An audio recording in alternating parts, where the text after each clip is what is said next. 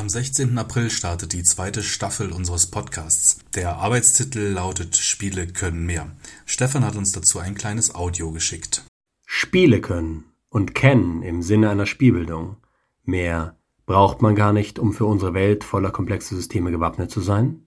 Spiele können mehr und da haben wir uns gedacht, fragen wir doch mal eine KI, was die dazu denkt. Die Antworten haben wir einsprechen lassen. Spiele können mehr zur kreativen Entfaltung beitragen als viele andere Aktivitäten, da sie die Spieler dazu ermutigen, neue Ideen zu entwickeln und ihre Fantasie zu nutzen.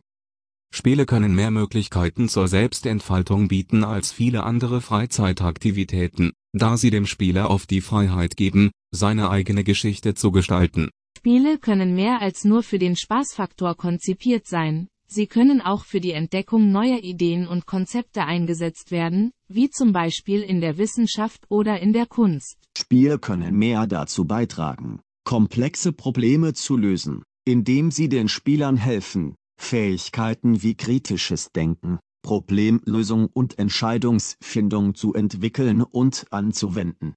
Spiele können mehr Bildungschancen eröffnen, indem sie interaktive und immersive Erfahrungen bieten, die das Lernen auf eine neue und unterhaltsame Weise vermitteln. Spiele können mehr als nur eine Flucht aus der Realität sein, sie können auch dazu beitragen, realen Problemen zu begegnen, wie zum Beispiel durch Serious Games für die Gesundheitsförderung oder für den Umweltschutz.